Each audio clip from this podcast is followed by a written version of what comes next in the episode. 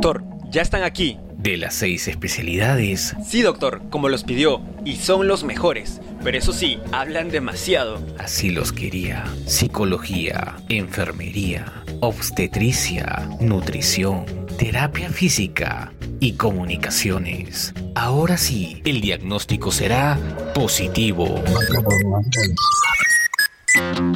Porque estamos cansados de las malas noticias. Llega Diagnóstico Positivo, un programa hecho por universitarios de las carreras de Ciencias de la Salud de UPN. Y de Comunicaciones. Claro, y de Comunicaciones también. Diagnóstico Positivo, una divertida conversación sobre temas importantes para tu salud. Y solo por Radio UPN. Conecta contigo. Hola, hola a todos nuestros queridos oyentes, sean bienvenidos a un nuevo programa de diagnóstico positivo. Mi nombre es Flori Vilela y vengo de la carrera de fisioterapia. Les comento que el día de hoy tenemos un tema muy importante para todos ustedes. Además me encuentro acompañada de mi queridísimo compañero de psicología, Flavio Soria. Hola Flavio, un gusto estar contigo. Hola Flori, un gusto poder compartir este espacio para difundir información importante sobre la salud. Igualmente, Flavio, es un placer poder empezar este segmento contigo, pero cuéntame un poquito de qué hablaremos el día de hoy. Claro que sí, hoy tenemos una edición especial en conmemoración del Día Mundial de la Prevención del Suicidio, que se celebra el 10 de septiembre de todos los años. Wow, sin duda es un tema muy importante y bueno, sin más empecemos. Trending Medic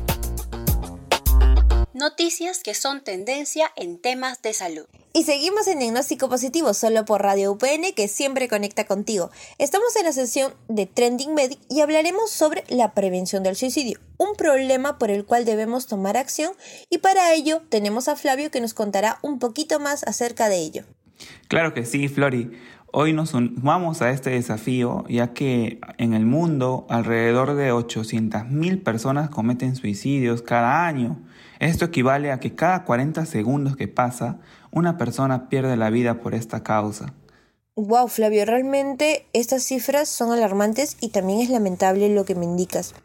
Sin lugar a duda, esto causa mucho dolor a, todo, a todas las personas y al hogar al cual pertenecen estas personas. Así es, Flores, son muchas, muchas las familias, amigos, colegas, padres e hijos que atraviesan estas situaciones que son especialmente dolorosas ya que las personas no se encuentran preparadas para vivir esto. Y más aún, pues, porque las víctimas suelen ser jóvenes, ya que esta, esta causa de muerte se encuentra entre la cuarta más común entre eh, las muertes no accidentales de los jóvenes y adolescentes. Claro, Flavio, bueno, yo al menos no sabía que esta era la cuarta causa de muerte en personas tan jóvenes, ¿no? Que pueden tener 15, 20, 22 años, ¿no? Y ante ello, ¿cuál es la causa o cuáles son las causas del suicidio? Bueno, Flori, existen diversos factores de riesgo que pueden ser genéticos, psicológicos, socioculturales, y lo que va a desencadenar, ¿no? Detonar a que la persona cometa el auto suicida son vivir experiencias traumáticas, como perder el empleo, la muerte de algún familiar y otras situaciones eh, difíciles ¿no? que pueden experimentar. Además, eh, a quienes encontramos ¿no? dentro de las poblaciones especialmente vulnerables son las personas con trastornos mentales como la depresión y el alcoholismo, además a las víctimas de discriminación o acoso y también pues a quienes están atravesando conflictos económicos, familiares o los que están sobrellevando enfermedades graves. Bueno, son diversos en sí los factores o las causas de, de, este tema. Entonces, a todo ello, también se podría decir que las redes sociales y nuestro actual contexto de pandemia influyen en la incidencia de los casos de suicidio. Los expertos estiman que sí, porque por un lado, ¿no? las redes sociales facilitan a que los agresores puedan violentar a sus víctimas lo que se conoce como ciberacoso. ¿no? Así eh, como también las redes sociales tienen una vinculación ¿no? con la autoestima y la depresión. Y por otro lado, ¿no? la, actual pandemia y el, manejo que están teniendo las cuarentenas han elevado que la presencia de, enfermedades ¿no? patologías de la salud mental estén presentes en las poblaciones. Por lo cual se espera un impacto, ¿no? Y para el cual debemos estar preparados.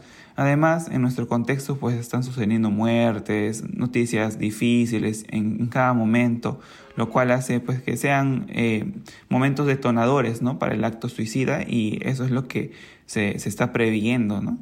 Claro, Flavio, justo lo que nos mencionas eh, y lo que hablabas antes, ¿no? Estos son eventos que pueden ser traumáticos o detonantes como la muerte de un familiar y ante ello la prevención siempre será la mejor cura, por ello debemos seguir informándonos siempre y estar dispuestos a ayudar a quien lo necesite.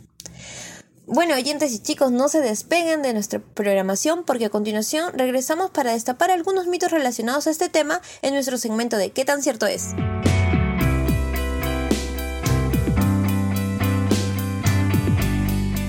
Y seguimos con la segunda parte de esta edición especial en nuestro segmento de ¿Qué tan cierto es? con mitos relacionados al suicidio. Y para este bloque me sigue acompañando mi querido compañero Flavio. ¿Cómo estamos, Flavio? Bien, querida Flori. Continuamos. Eh, yo estoy feliz por poder brindar esta información que puede salvar vidas. Claro que sí, Flavio, esta información es muy importante y por eso me gustaría que me comentes un poquito acerca de, que este, de este dicho que a veces es tan sonado alrededor del mundo y que bueno, parece un simple dicho. ¿El que se quiere suicidar no lo dice y el que lo dice no lo hace? Bueno, Flori, esto realmente es falso, totalmente falso.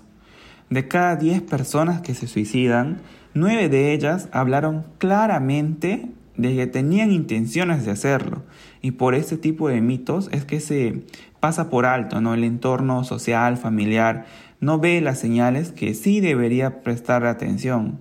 Claro, Flavio es que como muchas personas creen, ¿no? Este, esto es un, bueno, si lo dice, no lo hace, pero ya hemos desmentido este mito. Por ello es importante siempre estar atentos a las señales para poder prevenir esta situación tan dolorosa.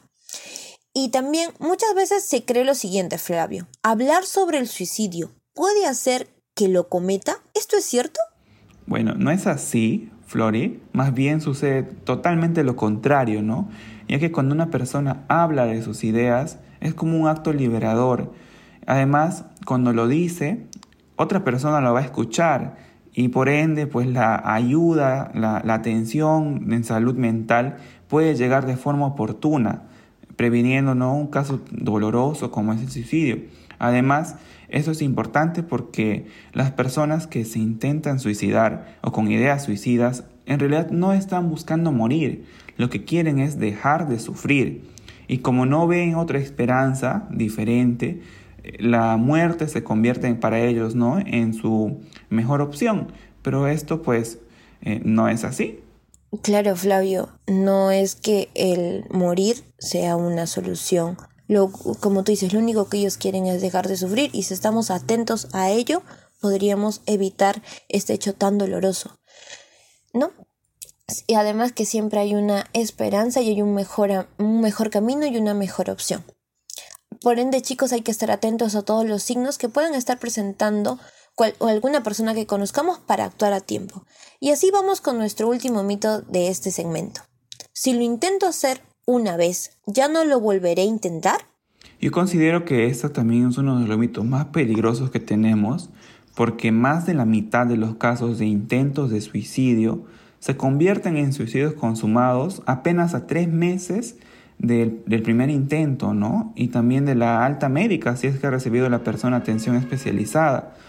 Porque lo que sucede es que los familiares suelen relajarse, ¿no? Y creer que el peligro ya pasó después del primer intento. Pero en realidad las ideas suicidas van a seguir ahí y pese a la atención médica, el entorno familiar debe seguir brindándole soporte a las personas y no dejarse guiar solamente por un dicho, ¿no? Claro, Flavio, no debemos creer que el peligro ya pasó cuando pasó solamente, como tú dices, una vez, ya que el suicidio o alguna persona que se intentó suicidar lleva un proceso posterior a ello largo para volver a estar estable mentalmente. Y con esto nos sumamos así hacer un poquito de acción para la prevención del suicidio, del suicidio en estas fechas. ¿Tienes algún mensaje final, Flavio? Claro, Flori, solamente me gustaría decir que el suicidio es completamente prevenible. Eh, debemos ser cuidadosos con lo que decimos otras personas, no debemos menospreciar ni juzgar los sentimientos o pensamientos de los demás Y bueno, no sabemos, ¿no? ¿Qué problemas pueden estar atravesando nuestro, nuestros familiares, amigos? Y para ello, pues debemos darnos apoyo, ¿no? Especialmente en estos tiempos difíciles que nos ha tocado vivir. Exactamente, Flavio. No sabemos qué le sucede a la persona de nuestro costado o de nuestro frente.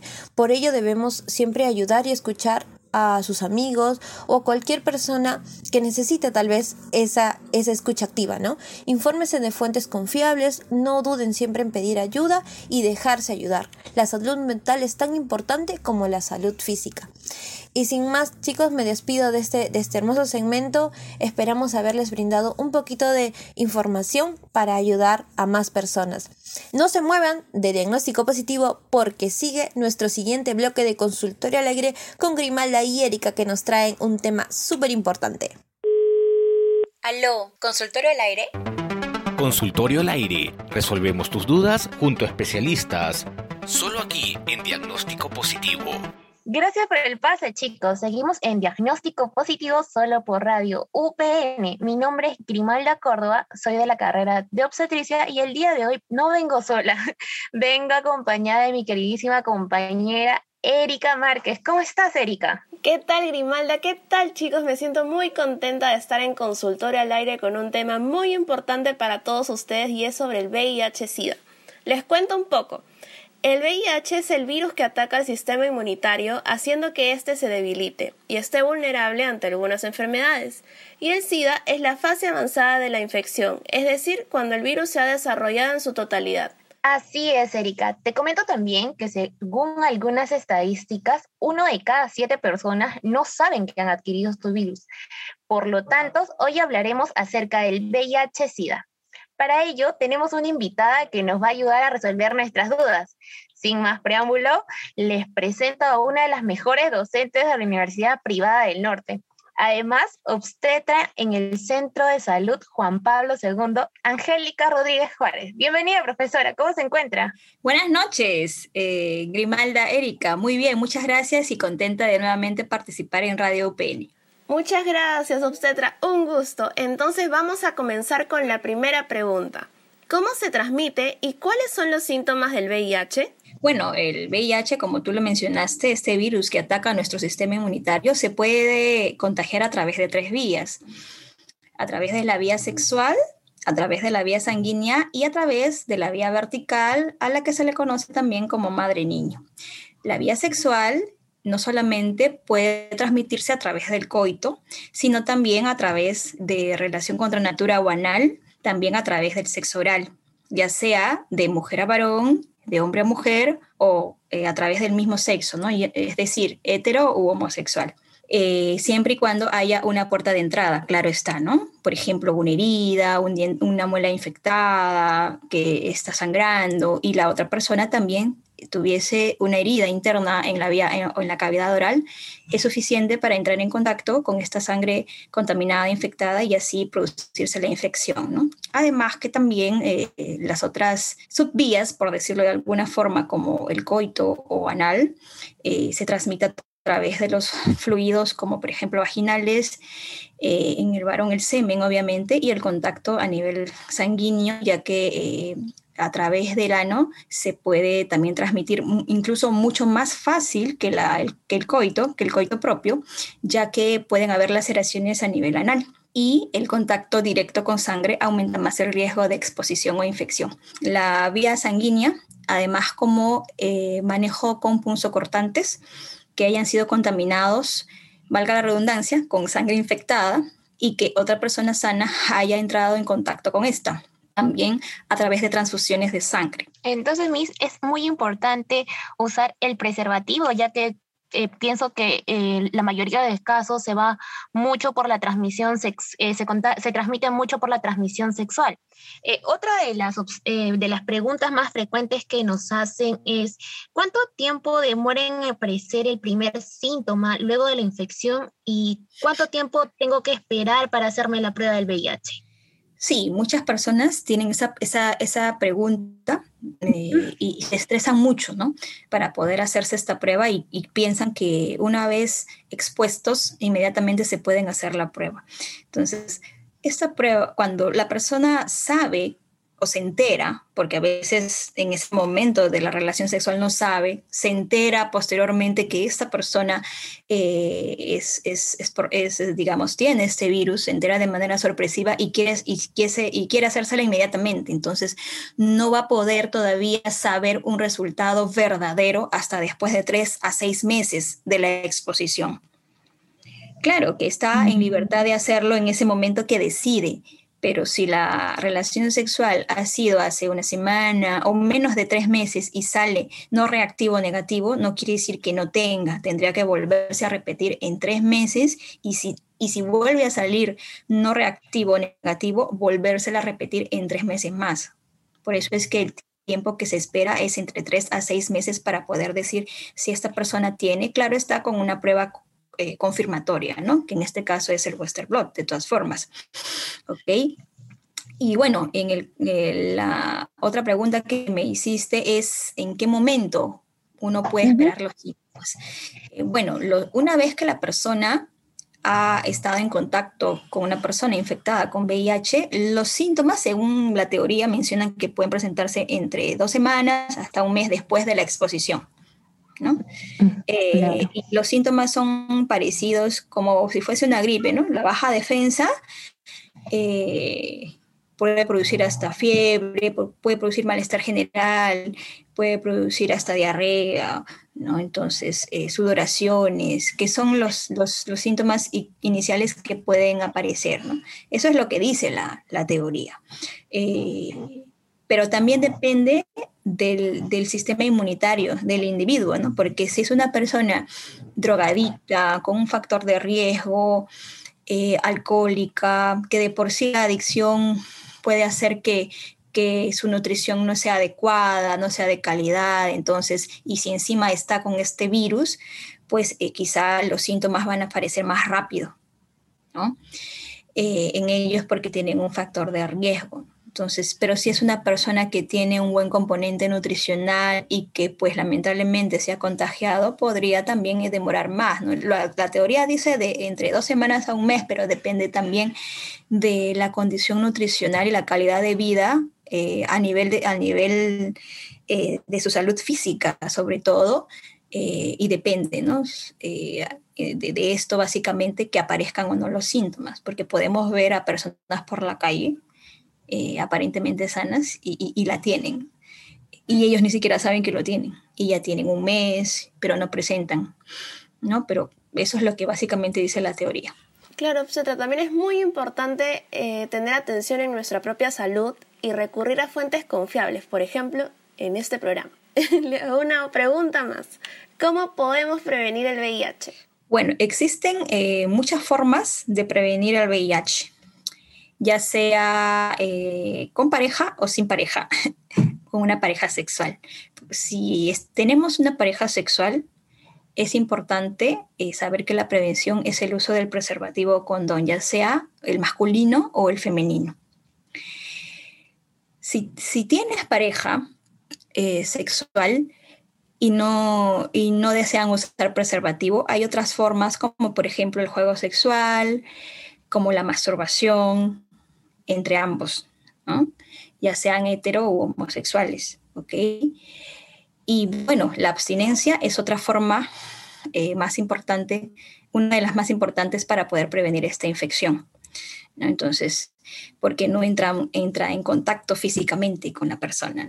Entonces, algunos eh, piensan de que eh, solo existe preservativo y abstinencia, pero la masturbación es una forma sana eh, también de poder tener relaciones sexuales y también actúa como un método anticonceptivo, por decirlo así de manera indirecta, porque de esta forma eh, no puedes contraer infecciones de transmisión sexual ni mucho menos un embarazo.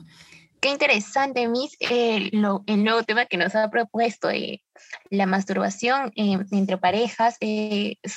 Creo que podría ser un buen tema para un próximo programa. Ay, qué bueno. Hay, Me llamas. Hay muchos mitos, hay muchos mitos al respecto de esto, al respecto sobre este tema, ¿no? Eh, sí. Bueno, de igual forma, Miss, quería agradecerle eh, haber aceptado esta entrevista y así poder compartir mayor información con el público. Cuando quieran, chicas, cuando quieran. Para eso estamos, para informar a la población y con más gusto a la población que se conecta a Radio UPN. De esta manera cerramos nuestro programa del día de hoy. Me despido, soy Erika Márquez desde la carrera obstetricia. Agradecer a todos nuestros oyentes por acompañarnos. Conmigo va a ser hasta la próxima. Y no se olviden de que pueden escucharnos eh, en Radio UPN vía online y del aplicativo o también en SoundCloud o Spotify como Radio UPN.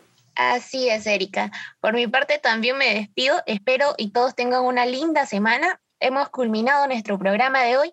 Mi nombre es Grimalda Córdoba y recordarles que la repetición del programa son los martes y jueves a la una de la tarde y a las 8 de la noche. Si no pueden escucharlos esos días, no se preocupen, también lo pueden escuchar el día domingo a las 4 pm. Esto fue Diagnóstico Positivo. Esto fue Diagnóstico Positivo. Una divertida conversación sobre temas importantes para tu salud y solo por Radio UPN. Conecta contigo.